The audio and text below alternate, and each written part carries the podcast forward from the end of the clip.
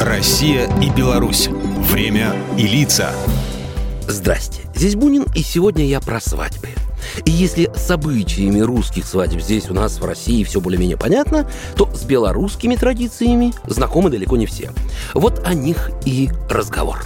Как широко известно, в свое время Белой Русью называли земли, которые простирались далеко за пределами нынешней Беларуси. С 13 века иностранцы-латиняне именовали Арутения Альба всю северо-восточную Русь. Именно поэтому многие традиции вяселя, а именно так называют белорусские свадьбы, в чем-то похожи на русские. Вяселе – уникальный обряд, имеющий глубокий сакральный смысл. Ни одно действие во время белорусской свадьбы не было случайным. Все этапы были выверены и продуманы, как в хорошем спектакле. Собственно, свадьба и была таким народным спектаклем, театрализованным представлением, призванным принести счастье, лад и достаток в семью молодоженов. По традиции белорусский свадебный обряд проходил в три этапа. Предсвадебный, запыты, световство или помолвка, сама свадьба и послесвадебный, пироги и медовый месяц. Существовали строгие временные рамки, когда торжество проводить запрещалось. Свадьбы не играли в период с 7 по 21 января.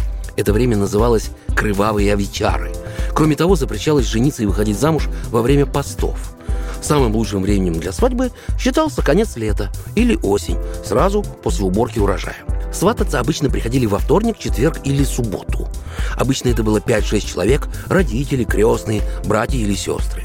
Свадьба начиналась с выпечки каравая. Его пекли и в доме жениха, и в доме невесты. Пекли его обычно замужние женщины, и считалось хорошей приметой, если среди них была беременная. Печь каравай никогда не приглашали вдов или бездетных. После выпечки молодые девушки украшали каравай. Обрезки от украшений высыпались во двор девушек и парней, которым было уже пора создавать свои семьи. Считалось, что это приносило удачу. По традиции невесту одевали не в своем доме. Выбирался дом по той же стороне улицы, где жила семья молодой, потому что переводить невесту через дорогу считалось очень плохим знаком. Молодую наряжали со всей тщательностью, заплетали косу, окончательно подгоняли платье, перевязывали невесту домотканным красным поясом и одевали фату.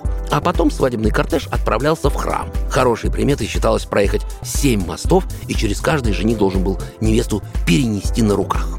Чаще всего свадьба длилась три дня. Показательно, что родня жениха и невесты гуляла отдельно. Заканчивался этот трехдневный обряд делением каравая. Сразу же после этого проводился обряд снятия фаты.